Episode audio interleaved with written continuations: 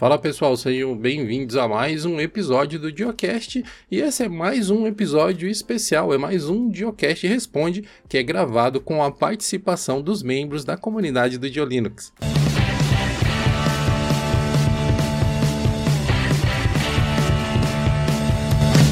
Esse episódio do Geocache conta com o apoio do Finlink, que é um software livre que te permite criar servidores de aplicações Linux que podem ser acessados localmente ou via internet por diversas outras plataformas. O Finlink tem clientes para Windows, para Mac, para Linux. Você pode acessar no Android utilizando o seu navegador ou em outras plataformas utilizando o navegador também. É uma solução muito prática e muito robusta que te permite desde fornecer um desktop completo para para acesso remoto, até mesmo liberar somente aplicações que são essenciais. Como por exemplo, se você tem uma empresa e você quer que seus funcionários acessem apenas uma aplicação específica que está no servidor, o Finlink possibilita que você faça isso. Ou mesmo para o seu uso caseiro, se você tem um, um media center ou se você tem lá um servidor de, de dados que você quer que toda vez que você acesse ele, você veja apenas uma aplicação específica, o Finlink permite que você faça isso. Acesse o link que vai estar na descrição desse episódio e conheça mais sobre o Finlink. Esse episódio do Geocache foi gravado ao vivo com a participação dos membros da comunidade lá no YouTube. Então, se você quiser participar das próximas gravações, fique atento aí nas notificações do canal ou se torne um membro da comunidade de Linux assinando o nosso canal para que você possa receber as notificações dos próximos eventos. Todos os membros da comunidade de Linux podem enviar perguntas que a gente responde ao vivo aí. E algumas dessas perguntas enviadas pelos membros da comunidade podem até mesmo virar vídeos no canal, virar conteúdos dentro aí de diversos projetos do Linux. Quem sabe você não pode ajudar a gente a continuar produzindo conteúdo. A gente tem muito o que conversar hoje, várias perguntas super bacanas que os membros do canal mandaram, e claro, vocês vão poder participar enviar suas dúvidas também, pautas, sugerir tópicos para a gente discutir e, claro, opinar, que é uma coisa muito importante também. Agradecimento especial ao pessoal é, do StreamYard, que prover a ferramenta que a gente está utilizando aqui para fazer a live para vocês. Links na descrição para vocês conhecerem mais sobre, bom, tudo que o Geolinux faz e tem muita coisa. Então, se você ainda não conhece todos os nossos projetos, dá uma olhada nos links que estão na descrição. Bastante coisa para vocês aproveitarem. Próximo, que aí uma pergunta, o Felipe Gomes, de primeiro parabéns por todo o trabalho. Agradecido aí, Felipe. Agradeço em nome de toda a equipe, inclusive o pessoal que não está aqui presente hoje. É, ele disse que gostaria de sugerir para a gente uma avaliação ou review da distro do Glorious Agro, o Nobara. Ele disse que usa lá no computador dele e foi impressionante como ele melhorou a performance da máquina dele. Antes ele estava com o Fedora 34 e mandou um grande abraço. Foi há pouco tempo, né? Fedora 34 já é ultrapassadinho, se for ver. Vocês já testaram essa distribuição? Eu, eu já conhecia, né? Já, já tinha visto alguns comentários sobre, mas não, realmente não cheguei a testar. E, né, assim, do, do, que eu já li, né, meio que ele é basicamente um Fedora já com algumas customizações. Então, tipo, não é necessariamente aquele negócio que, tipo, nossa, que distro revolucionária, sabe? Que, nossa, tô trazendo alguma coisa que nenhuma outra trouxe. Mas, para quem, tipo, gosta do Fedora e quer jogar, por exemplo, talvez seja uma maneira de cortar, fazer um atalho, sabe? Tipo, você não precisar e configurar cada coisa. Eu baixei o Nobara para testar aqui no meu computador. Infelizmente, para mim, ele sequer deu boot, mas eu testei algumas versões mais antigas do Nobara. Ele não subia interface gráfica, mas nem por milagre. Assim, eu tentei muitas coisas. E olha que eu tenho um, um, um setup simples, né? Eu tenho um Ryzen com uma GTX 1650. Mas ele já lançou, né? O Glorious Grow já lançou diversas novas atualizações depois disso e eu acabei não voltando mas está na minha lista de coisas para testar. Legal. Eu tenho boas novas, na verdade foi meio sem querer, porque eu não tinha visto que tinha essa pergunta aqui. As pessoas vinham sugerindo o Nobar há algum tempo já, e já está encaminhado, já fiz os benchmarks, inclusive, da, dessa, desse Nobara 36 no hardware do laptop lá que eu uso, sempre para a gente fazer o um comparativo com outras distros. Claro, eu não vou querer dar spoiler para não estragar a experiência. Esse vídeo ainda vai demorar semanas para chegar no canal, porque a gente tem um processo um pouco longo aí de produção. Tem vários outros vídeos muito legais antes dele, mas vai chegar, fiquem tranquilos. E assim, o que eu posso dar de spoiler é que não impressionou muito, não. Talvez em algumas, alguma outra circunstância ele seja mais efetivo, mas em games, por exemplo, ele não justificou ser instalado, não mais do que o próprio Fedora, por exemplo, naquele hardware, obviamente. E ele tem várias, várias coisas interessantes que na review eu vou apresentar em maiores detalhes, mas você pode ver logo de cara que ele tá com um layout de desktop diferente do Fedora tradicional, que usa o GNOME sem modificações praticamente, numa pegada bem mais Windows. Ó. Inclusive tem tipo, os botões de fechar aqui no Nautilus, tem um menuzinho aqui que é o Arc Menu. Ele tem aquele modo do GNOME mesmo, normal assim. Ele tá com o Blur My Shell ativado, já vem por padrão também. E ele vem com algumas coisas pré-instaladas. A maior parte do que tá aqui, na verdade, já vem pré-instalado. Só instalei os games praticamente, porque ele já vem com a Steam, já vem com o Blender, já vem com o, o Lutris, com o OBS, com o Protonump, com o Wine e o Winetrix, já vem com o Yum Extender também. Kdenlive, Inkscape, tudo isso é padrão, sabe?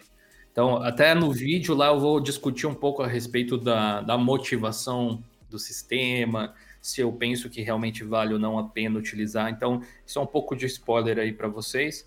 Mas tem algumas coisas nele que são atalhos, basicamente, para algo que aparentemente o Fedora ainda não consegue entregar. Talvez eh, seja essa uma forma do Glorious Agro, que trabalha na Red Hat, justamente mostrar, olha, e se a gente fizesse desse jeito, como ficaria?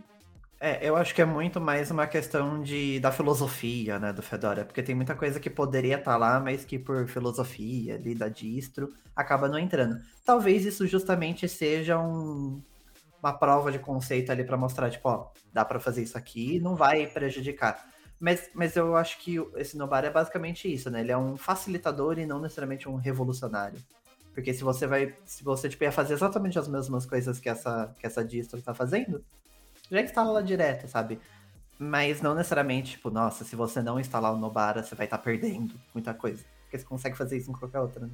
Essa é uma situação que se repete em praticamente todas as subdistros, né? As distros que são filhas de alguma outra, que já são filhas de outras distros. Essa dificuldade de fazer as mudanças upstream e implementar ajustes que são mais específicos acaba sendo um grande problema e gera esse monte de distribuições, né? Tipo o Garuda. O Garuda e o Glorious Egg Roll, né? Esse Nobara são exatamente a mesma coisa, só que um é base Fedora e o outro é base Manjaro, né? Por mais que tenha o lance dos jogos, eu até acho que o, o Nobara é mais assim, é o sistema do Glorious Agro, é tipo é a customização que ele faz no PC dele.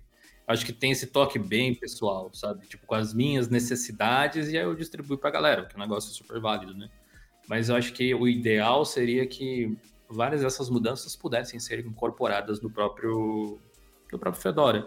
Eu acho que no, no final é todo um grande depende, né? Porque às vezes num hardware diferente vai ter um, um, um, resultado diferente. Às vezes num outro jogo, talvez ele tipo, se porte melhor. Talvez na, nos testes dele, tipo, os jogos que ele tá acostumado a jogar, talvez sa se saia melhor. E, tipo, depende, sabe? Depende, depende do seu hardware, depende dos jogos. É, depende do que é prioridade para você. Às vezes você prefere, sei lá, perder alguns FPS, mas tipo, ter a praticidade de não ter que ficar configurando tudo. Depende do visual que você quer no sistema. É, é tudo um grande depende mesmo. É, é muito relativo isso, sabe? É, Warren Jacks Space. Vamos ver o que, que ele mandou pra gente. Existiria uma interface gráfica mais amigável para adoção em projetos novos de distribuições Linux? Essa daí é pesada, é difícil de responder. É bem complexa essa pergunta, porque sempre leva aquela discussão: amigável para quem, né? Amigável para quê? Acho que quando a gente fala assim, né, de mais amigável, acho que a gente, a primeira coisa que a gente imagina é amigável para o usuário iniciante, né? É, assim, não que seja obrigatoriamente isso, mas acho que é, é o primeiro lugar onde vai. Aí eu acho que distro, tipo, interfaces tipo o Gnome e o Elementary, por exemplo, que te entregam as coisas muito mais mastigadas, são geralmente melhores opções para isso. Mas é, é, tudo isso, sabe? Tudo depende do para quem, sabe? Depende de quem é o público-alvo, sabe? Porque o OpenSUSE só tem um, tem um foco. Então, tipo, um negócio muito mais tipo, redondinho, fechadinho, talvez não funcione ali. É um negócio muito mais aberto, porque é para um usuário mais avançado. Mas isso não quer dizer que para um usuário avançado o negócio não precisa ser amigável, sabe? É, é, é difícil, é difícil, porque tudo depende. É, ele até comentou ali que seja mais fácil para implementação, assim, para os devs implementarem. Desse, nesse ponto de vista, eu acho que você utilizar uh, frameworks e desktop environments um pouco mais populares acaba se tornando mais fácil porque tem mais gente envolvida, tem mais suporte, tem mais documentação, tem com quem você trocar ideia, sabe? Muitas, muitas vezes essa coisa de desenvolvimento, por mais que tenham tipo, projetos que, de, de uma única pessoa, às vezes, uh, quando ele é desenvolvido em grande escala, geralmente você trabalha em equipe, trabalha em grupo, no open source acaba funcionando melhor quando você tem mais pessoas envolvidas, geralmente. Né? É isso que meio que dita o sucesso de um projeto no, no longo prazo. Hoje, KDE e Gnome tem muito mais gente do que qualquer outro desktop environment. Assim, talvez o Gnome até tenha mais gente do que o próprio KDE hoje em dia. É, mas não necessariamente o Gnome por si só seria necessariamente a melhor opção. O pessoal do Endless faz um trabalho que eu, de, de forma particular, admiro muito, mas eu sei que, que, tem outros fãs por aí, eu sei que a galera aqui do, do Dio Linux curte o que eles fazem também, ainda que não use necessariamente o sistema deles. E pelo que eu observei, e tá aí uma outra review que deve vir no canal nos próximos meses aí, a versão é, nova do Endless OS deve sofrer algumas, algumas modificações de forma semelhante até o que o Gnome tem apresentado hoje, com algumas diferenças pequenas, assim, meio que juntando algumas coisas de Windows, algumas coisas de Android, meio que, que o que eles já tinham antes, só que de uma forma diferente, mais moderna e tal. Eu achei bem interessante o trabalho. Foi um blog post que eu li do Cassidy, que trabalhava no Elementary OS antes, que, que foi para Endless, uh, que ele fez contando um pouco disso. Eu acho que essa é, é uma, uma forma interessante de ver as coisas, assim, por que é daquele jeito, tem um público-alvo bem definido ali e tal. Acho que é isso, no, no fim das contas. Exatamente. Eu, eu reforço essa, essa sugestão de que se você está vendo do lado do dev, sempre ir para projetos que têm mais documentação e, e, são mais acessíveis nesse aspecto, mais bibliotecas de apoio, que são mais compatíveis, que geralmente são mais estáveis também, pode te ajudar. Você provavelmente vai ter muito mais facilidade criando um ambiente em cima de Qt ou de GTK do que em cima do ELX, se não me engano, que é do Enlightenment, por exemplo. Sabe? Você vai conseguir ajuda provavelmente muito mais fácil nesses dois ambientes, o que de forma nenhuma tira o mérito ou a qualidade das outras soluções, mas apenas pode tornar a sua vida um pouco mais difícil ali para resolver alguns problemas. Porque igual, por exemplo, dentro de, de desenvolvimento de aplicativos, que sempre tem aquela questão do nativo versus Electron, por exemplo. Porque quando você está pensando em multiplataforma, o Electron vai ser muito mais fácil. Porque tipo, é um código só para qualquer plataforma. Só que aí você vai ter perda em desempenho, na grande maioria das vezes. Algumas integrações você vai acabar perdendo. Enquanto nativo, você vai ter tipo, melhor desempenho, é, vai ter mais integração com o sistema operacional mas em compensação, tipo, para cada sistema você vai ter que ter meio que um código diferente. Aí depende, depende de qual é o seu software, de quais são as necessidades do seu software, depende da sua equipe. Se você tem uma equipe ampla, sabe que você consegue ter uma equipe de Windows, uma de Mac, uma de Linux, talvez valha a pena, sabe? É, é, é difícil bater o martelo de, ah, isso aqui é melhor, sabe? É, depende do seu objetivo. É, tipo, Qt e GTK, por exemplo, podem ser utilizados no Windows, no Mac, tanto faz. Eles são frameworks multiplataforma para você desenvolver. Mas na indústria, o Qt, né, o Qt acabou ganhando mais espaço do que o GTK como um todo. Mas o GTK no mundo Linux é muito mais popular que o Qt, curiosamente. É bem, bem curioso mesmo de, de pensar. Sabe o que é curioso, interessante, sei lá? É que se você fizer em GTK no Linux, acaba ficando mais bonito, aspas, né, que isso é relativo, nas principais distros, porque todas elas usam Gnome ou alguma variação que usa GTK, exceto uma ou outra que usa KDE. E hoje acho, é curioso pensar porque é tão recente, mas talvez a maior distro que usa KDE de, de maior, que tem maior quantidade de usuários é capaz de ser o SteamOS hoje em dia, até em termos de principal. Que assim, não é que o, não é que o KDE não existe em outras distros, existem todas praticamente, mas geralmente ele não é tratado como a primeira opção das mais famosas. Não é a primeira opção do Ubuntu, não é a primeira opção do Fedora, não é a primeira opção do Red Hat.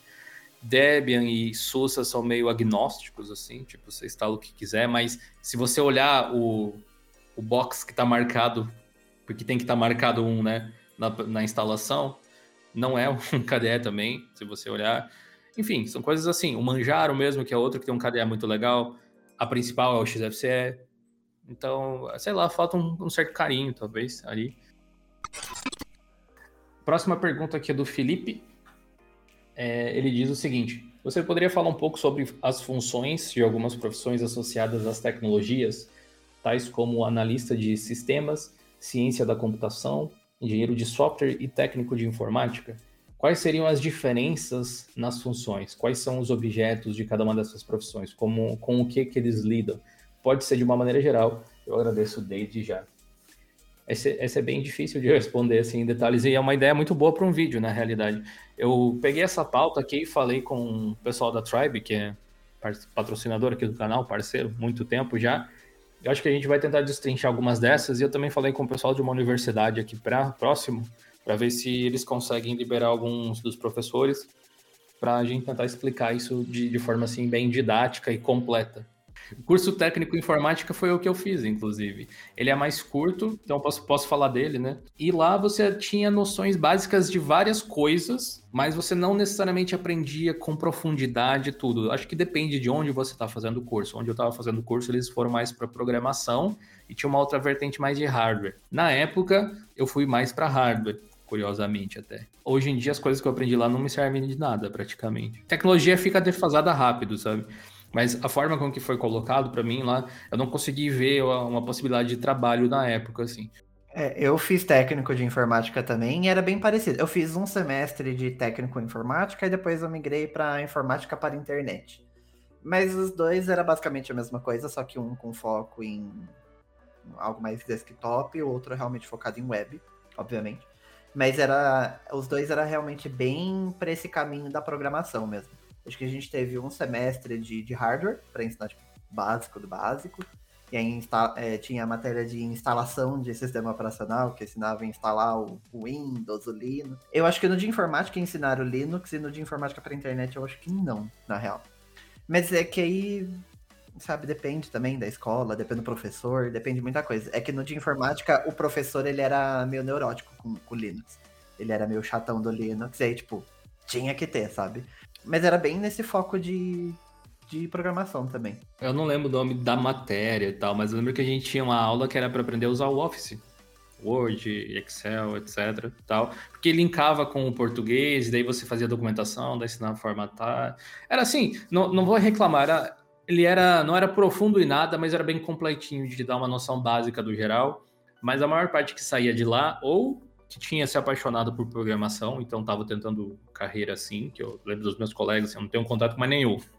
Mas, assim, enquanto eu tive. E a outra galera, eu inclusive, a gente foi trabalhar em lojas de informática da cidade, dando manutenção em computador, por exemplo. Então, a minha carreira informática profissional, digamos, começou formatando Windows 98, coisa assim, que acontecia ainda naquela época, me enfiando no meio de uns telhados para puxar cabo de rede, coisas assim. Só alegrias. Às vezes eu me esqueço que vocês são jovens, né? Vocês começaram a trabalhar com Windows 98 98. Eu vi o lançamento do Windows 3.11. Vou deixar mais triste, então, porque na época já tinha o Windows 7, era que todo mundo usava. Que eu lembro muito, claro, de ter ido atender uma loja de roupas lá, que eles tinham. É, era assim, tinha loja de roupa bonita embaixo, e aí tinha uma escadinha que subia, tipo, para um sótão, assim. E lá tinha, tinha, tipo, um computador num canto, com uma daquelas lâmpadas amarelas, assim, meio por cima, balançando, assim.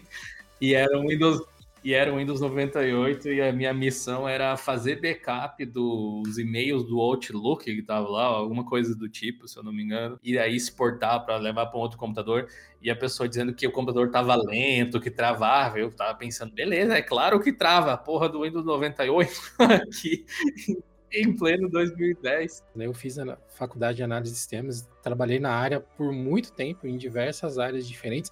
E assim, eu concordo com o Dio que isso aqui precisa de um conteúdo bem mais trabalhado para explicar, mas falando assim muito superficialmente, o analista de sistemas normalmente ele trabalha com infra e suporte. Então ele dá, ele fornece todo o ferramental e a estrutura de logística para que os sistemas funcionem. Seja cuidando da infra de redes ou mesmo cuidando da infra de software dos servidores para que aquilo permaneça no ar. Quem faz ciência da computação normalmente são pessoas mais focadas no âmbito educacional ou de pesquisa. Raramente são pessoas que têm como função primária trabalhar no dia a dia, executar tarefas de dia a dia, de redes, de desenvolvimento, essas coisas assim o Almir. Eu utilizo no meu desktop um Raspberry Pi com 8 GB de RAM, rodando o Raspberry Pi OS, no Linux 11 Bullseye, que é o Debianzão lá do Raspberry, da Raspberry Pi Foundation, né? Recentemente eu comprei o teclado mecânico Logitech G512, que funcionou muito bem, fiquei muito satisfeito. Inclusive, apesar do software que utiliza os recursos de cores não ser compatível, existe uma opção de software por linha de comando do GitHub que funciona muito bem. Minha dúvida é que estou pensando em adquirir um monitor melhor, talvez um 4K ou mesmo ultra-wide. Disse que um daquele aquele último vídeo que eu fiz a respeito do monitor 4K, que foi útil. E pergunto se funcionaria bem com o Raspberry Pi 4, quais seriam as vantagens e desvantagens. Um grande abraço a todo mundo, Gil e equipe. Obrigado aí pela pergunta, Almir. Olha, é um Raspberry Pi com 8 GB de RAM, então ele é parrudinho. O Raspberry Pi 4 já tem um bom processador também. Acho que se você plugar um monitor 4K, vai funcionar. A questão é justamente o que, que se vai rodar no monitor 4K, sabe? Porque uh, navegar na internet eu acho que não vai ser problema, sinceramente. Vai, vai ser possível. Vídeos no YouTube, aí é capaz de rodar também. Esse último Raspberry com 8 GB de RAM, acho que vai. Mas não sei quão bem e nem o quanto que vai. O que eu tenho, o que eu tenho aqui não tem a mesma especificação que a sua não, sabe? Não tem tanto. Agora o monitor ultra-wide muito provavelmente é safe de usar. Porque se for ultra-wide Full HD, sabe? É, eu acho que o 4K ele vai chorar muito rápido, sabe? Eu acho que mesmo o YouTube é capaz de sofrer um pouco. E aí, tipo, qualquer coisa um pouco mais pesada que navegação que você usar, ele vai sofrer, sabe? Eu acho, eu acho que é um pouco arriscado, sabe? Mas o ultra-wide, realmente, se for o ultra-wide 1080p da vida, vai, vai funcionar normal. Ele vai ter um pouco mais de pixel lateral, mas também não é tanto assim para prejudicar. Se ele já funciona, né, com monitor Full HD normalmente. Ó, a questão é a memória de vídeo, né? 4K exige muito de GPU. Para você ter uma ideia, deixa eu até ver aqui. Uh, agora tá muito safe aqui o que eu tô fazendo. Eu tô com um monitor 4K e tô com outro Full HD ao lado. É, e a minha GPU, que é uma 2060, está. Eu tô fazendo a live aqui, claro, né? Tem algumas coisas rodando. Ela tá com 30 e 37% de uso, mais ou menos, e 10% de uso da memória dedicada, que são 6 GB ao todo. Então, é bem, é pouco. Tá tranquilo de usar. Mas, por exemplo, se eu editar vídeo, que não é uma coisa que você vai fazer no Raspberry Pi, mas é uma das coisas mais pesadas que eu faço aqui, facilmente essa memória de vídeo vai para 90%. E já tá ali assim, é, é tipo, é, eu já tô pensando assim, ok, não vou fazer esse efeito que o PC não aguenta no editor de vídeo. Sabe, se eu fizer, vai travar tudo. Vai faltar memória aqui, vai ficar muito lento. E às vezes realmente fica. Quando eu percebo assim, eu já fiz muita coisa, tem que dar, fecha o da 20, abre de novo, que daí ele não carrega o cache direto, e aí acaba funcionando e tal. É, tem que observar essa questão. Se você pudesse testar antes, seria o ideal. Sinceramente, para ver se dentro do seu workflow, das coisas que você faz, funcionaria. Mas acho que uh, o 4K, com alguém que está experienciando isso agora, ele é maravilhoso. Não vou enganar vocês, é muito legal você ter uma tela de altíssima definição. Mas ela não é necessária. É aquele mimo, a cereja do bolo hoje em dia. Talvez em algum momento aí no futuro se torne tipo a resolução padrão de todo mundo, mas ainda não é. E o Raspberry Pi, ele é um computador, não dá para dizer de baixo, baixo custo no Brasil, mas ele é um computador assim uh, de baixa performance. Hoje em dia, especialmente a versão 4, muito melhor do que as versões anteriores, sem dúvida, e faz coisa demais. Mas os projetos geralmente relacionados ao Raspberry Pi são um pouco mais modestos. Eu acho que se você jogar um 4K ali, pode acontecer de em algumas situações você acabar uh, se decepcionando um pouco com a performance do equipamento, sabe? Vai ficar mais travado, mais lagado, algo assim. Enquanto que se você mantiver um monitor Full HD, mesmo que ultra wide, como você tinha sugerido, acredito que isso não vai acontecer, porque muito provavelmente você já usa um Full HD, só que não é ultra wide. Sim. E corroborando o que o Gil falou, eu uso um monitor 2K há quase um ano, praticamente. Mas pra, eu, eu tô meio na vibe do Gil. Para mim não foi um mimo. Eu trabalho com edição de arte, eu trabalho com Inkscape, com GIMP. Então a resolução a mais para mim faz toda a diferença. Eu até postei no fórum alguns meses atrás uma diferença que é um print do Inkscape em Full HD e um print do Inkscape em 2K a quantidade de espaço extra de trabalho que você tem. Então, nesse aspecto, vale muito a pena, mas tipo, para você ter em casa, por ter, talvez o Raspberry Pi não seja o melhor equipamento para você estar tá usando com 2K ou com 4K.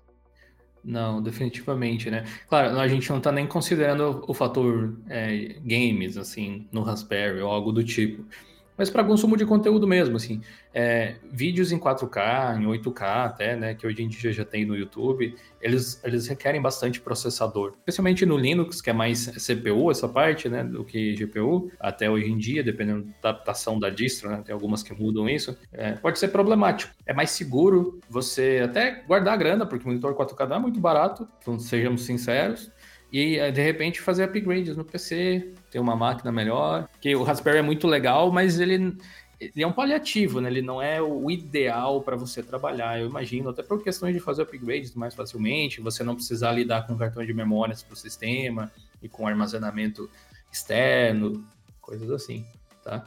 Mas claro, a grana é sua. Se você está muito curioso para ver como é, se você comprar um monitor 4K, ele vai continuar aí para você utilizar quando você trocar de PC também. Vai de você fazer o que você achar melhor. Próxima pergunta é do Matheus. Salve, Matheus. Se você estiver online aí, manda um salve no chat. Os ambientes gráficos mais leves, como o XFCE, são esteticamente parecidos com o Windows 98 para manter o ambiente leve ou é possível uma interface amigável, mais moderna e ao mesmo tempo leve? Se existe, qual é esse ambiente? Na verdade, o visual está diretamente ligado ao tema, que é destruoso. É, tem aquele XFCE feio cruzão, que é o sem tema que você encontra lá no site do, do XFCE. E tem o XFCE do Xubuntu, do Zorin, do Mint, do Manjaro, que é totalmente diferente.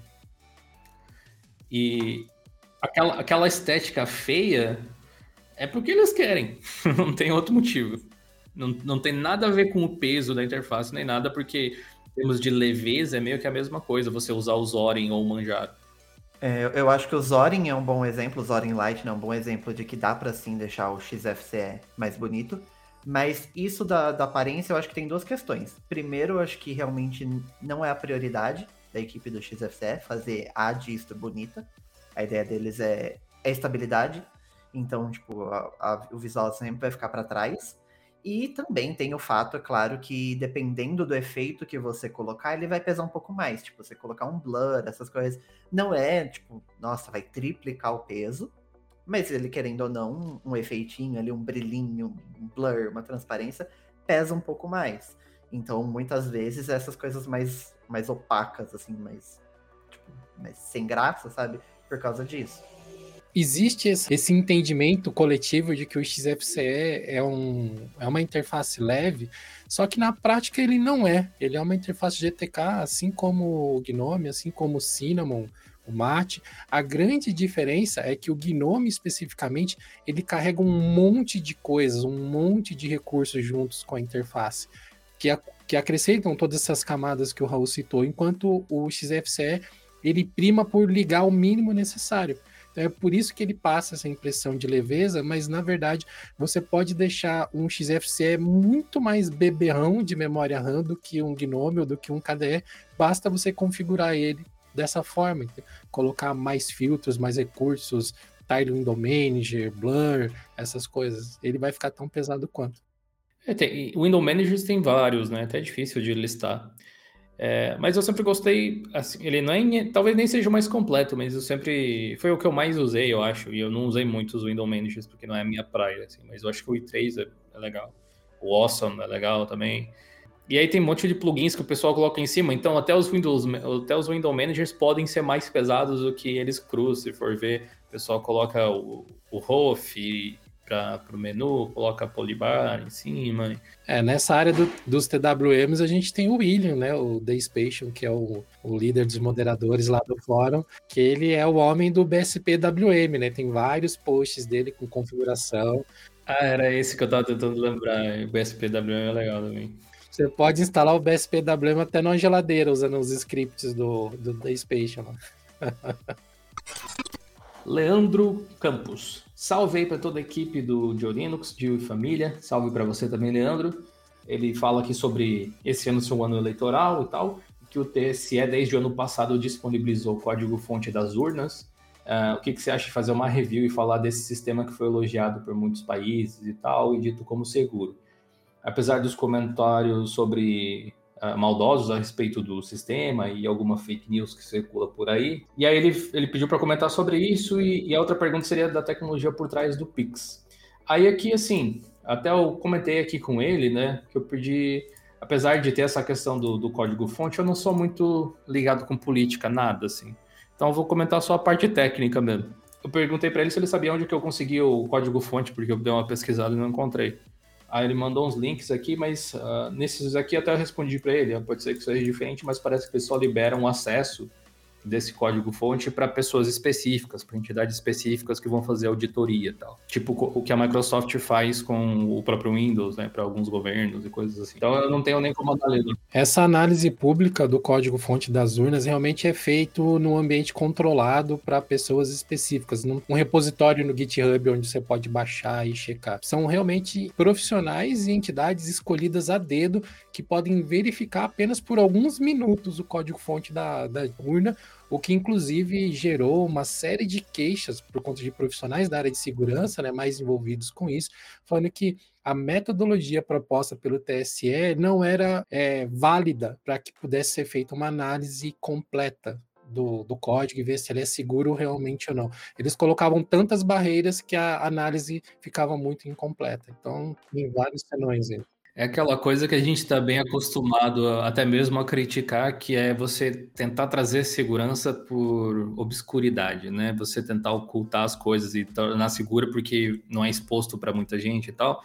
E a gente sabe que open source é um uma mina de ouro em termos de você otimizar e trazer segurança para softwares, né? É, não sei por que, que não é open source, podia ser open source padrão, qual o problema, né? Sim, teoricamente isso deveria proteger mais o código, né? Porque tem mais pessoas ajudando a proteger, mas eu acho que também, até por se tratar de algo político, sabia sempre ter, tipo, sei lá, gente tentando atacar, também tentando derrubar. Eu acho que é, é, é um negócio que vai muito além da, da parte de tecnologia e começa a entrar na, nas tretas mesmo, sabe?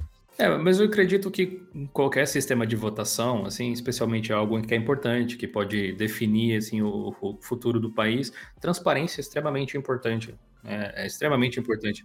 Se, se, talvez em larga escala, tipo eles, eleição presidencial, Senado, coisas assim, que o Brasil inteiro vota e alguns poucos candidatos que representam todos os locais, às vezes votos diferentes podem até não afetar tanto, mas em cidades pequenas, onde o número de votantes é pequeno, um voto a mais, um a menos, aquela coisa que às vezes as pessoas ficam com a pulga atrás da orelha, pode def definir quem é o candidato que vai assumir o local e tal.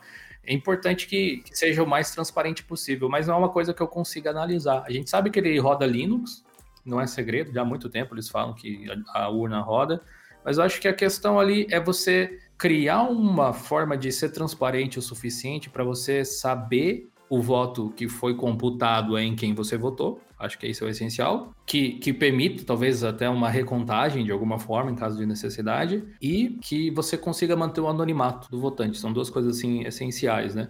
Só que como todo projeto de tecnologia, existe alguma coisa que pode acontecer sempre, sabe? Tem empresas gigantescas, bilionárias, que investem bilhões em seguranças e ainda são hackeadas ainda tem problema de segurança. A gente não pode ser ingênuo de achar que com a urna não seria possível, né? A questão é tentar mitigar o máximo possível esse tipo de coisa e enfim, é um assunto que eu sinceramente não tenho a solução, tá? mas é esse o ponto. E eu acho que do Pix aqui que ele pediu, é, se eu não me engano, na, no anúncio do Banco do Brasil, do Banco, era Banco do Brasil, Banco Central, agora não lembro, o Raul tava lá, né? Não era bem anúncio, né? Era, era um tipo uma coletiva de, impre... de imprensa, né, para contar algumas coisas, mas ele, eles não foram muito a fundo na, na tecnologia em si. Eu lembro que tinha gente é, perguntando por que, que não era blockchain ou se era blockchain. Eles deram lá uma explicação do, do porquê que não era também, por conta do tamanho do projeto, a quantidade de.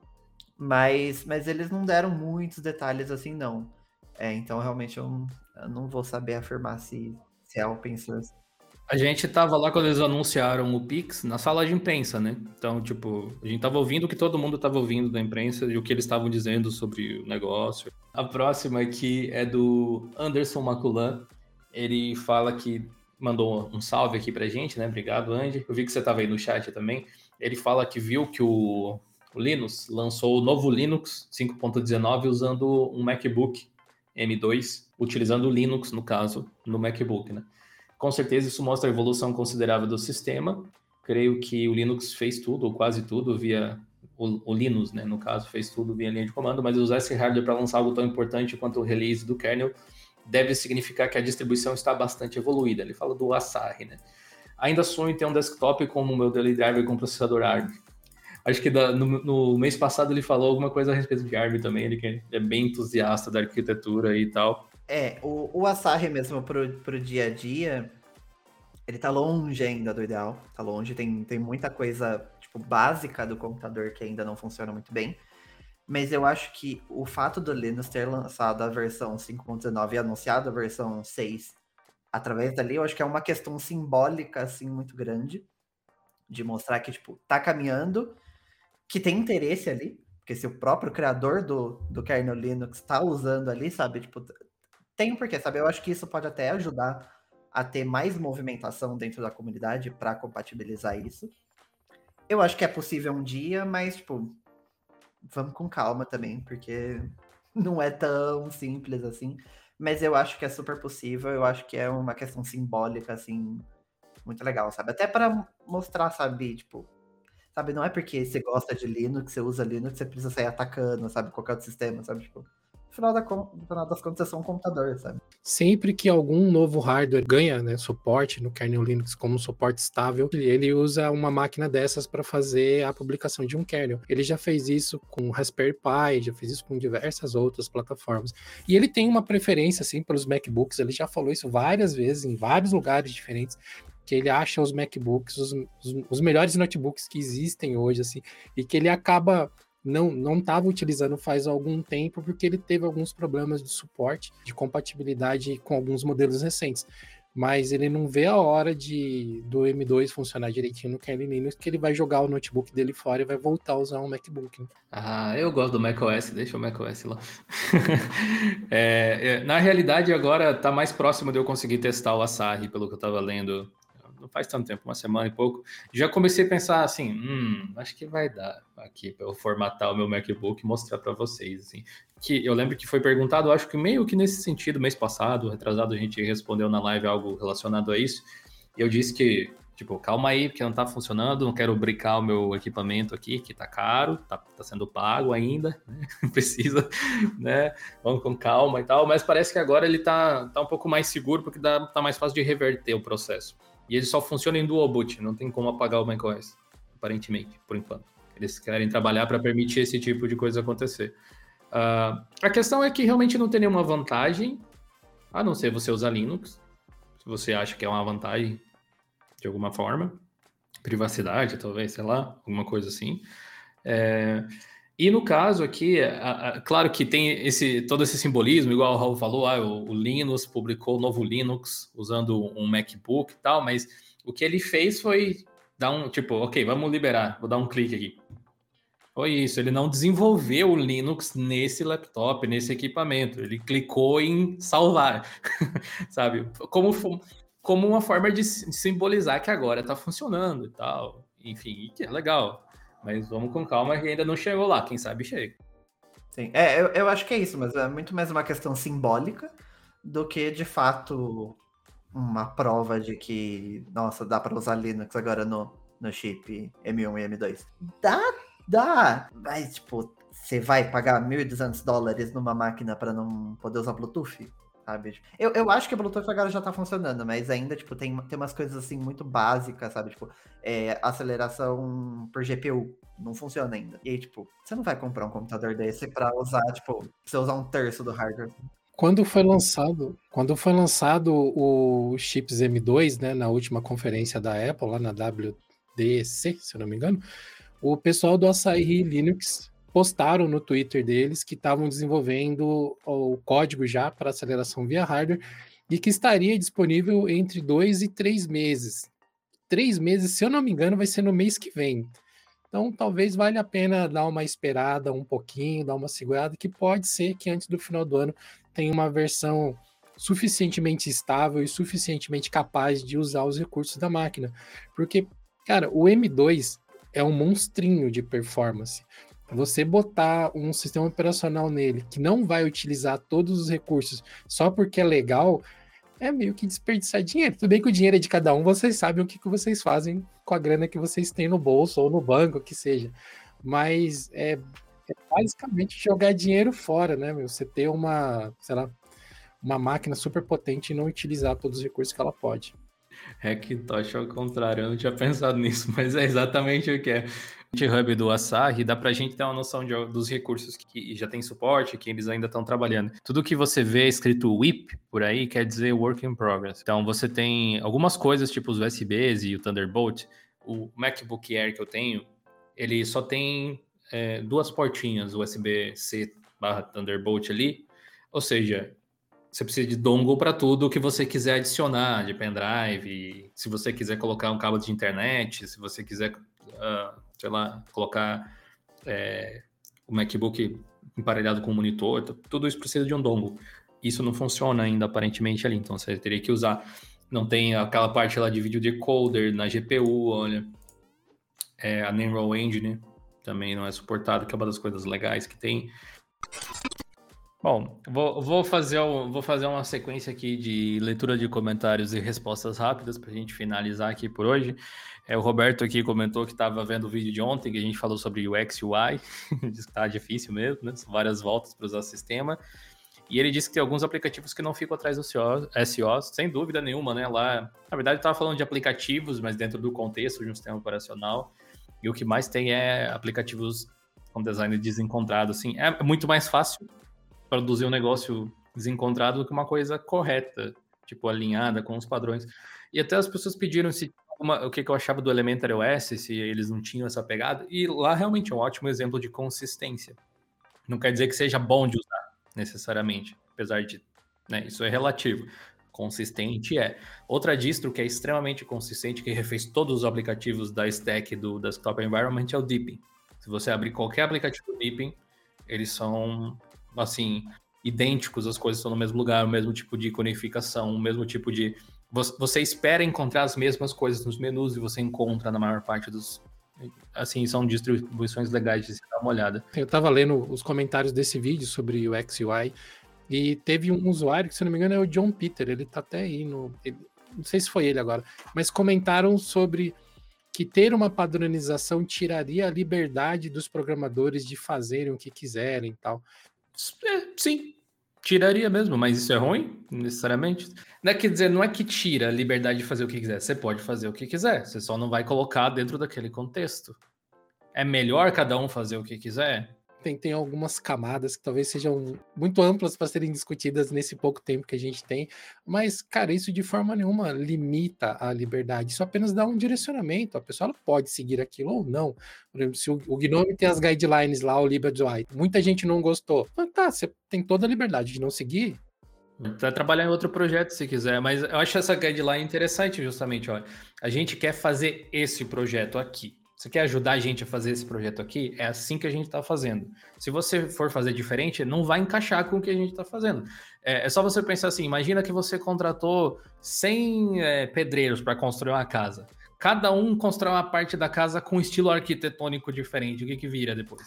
Sabe? É, uma casa funcional cada um dos pedreiros teve a liberdade de usar a criatividade que queria, mas o resultado final pode ser, tipo, artisticamente curioso, mas talvez não seja agradável como um todo para se olhar, para se utilizar, não sei. É difícil de dizer isso, sabe? Mas eu, eu é um gosto pessoal nesse caso. Eu primo muito por essa usabilidade coerente, porque eu acho que isso facilita a utilização do sistema como um todo, assim, no geral. Como eu disse lá no próprio vídeo, é você criar um software que já faz parte daquele contexto, que as opções dele são previsíveis. E você pode perceber que você se sente confortável num sistema quando você uh, considere ele previsível, inclusive os bugs que ele tiver. Se você já sabe onde vai dar um bug, como vai dar um bug, como resolve, você tá tô tranquilo. Até nisso. Ainda nessa vertente, né, de tirar a liberdade do programador. É, aí tudo depende também qual que é o seu objetivo de fazer aquilo. Você tá fazendo para você, porque você quer daquele jeito, ou você espera atender um público. Se você espera atender um público, você tá coerente com o projeto como um todo, faz mais sentido, na maior parte das vezes, do que você fazer como você acha que é o mais certo. Ou você colabora com o projeto para que ele evolua na direção da sua visão. Sabe? Tem muitas, sabe, formas de caminhar nisso. Né? Existe esse direcionamento nos próprios aplicativos do Gnome, mas no próprio vídeo de ontem eu mostrei um exemplo de incoerência dentro do próprio Gnome. Como eu falei, existe esse direcionamento, ele é bem visível em várias aplicações, mas em muitas também não é, sabe? O contexto geral, você bater o olho, você vai olhar assim, ok, são pertencentes, tem um design semelhante mas basta você começar a utilizar, utilizar alguns menus, observar onde é que eles colocaram certas coisas, que ícone se usa, para você ver, olha, para você adicionar alguma coisa nesse aplicativo tem um sinal de mais. Para você adicionar alguma coisa naquele outro programa, ele tem, sei lá, uma, um, como se fosse um, um ícone de tipo GPS, sabe? Como se fosse uma lupinha com um X no meio e tal, para você abrir o explorador, uma coisa do tipo. Então, assim, isso é uma falha de UI, de UX, né? As duas coisas são ligadas ali, porque o mesmo ícone serviria para a mesma coisa, mas eles são tipo diferentes. É como você tivesse assim, as duas portas dando no mesmo lugar, mas elas têm é, iconografias diferentes ali e você passa pelas duas portas e chega no mesmo lugar do outro lado e pensa assim, ué, então, eu acho que esse é um ponto que é muito mais uma falha do GTK em si do que do Gnome.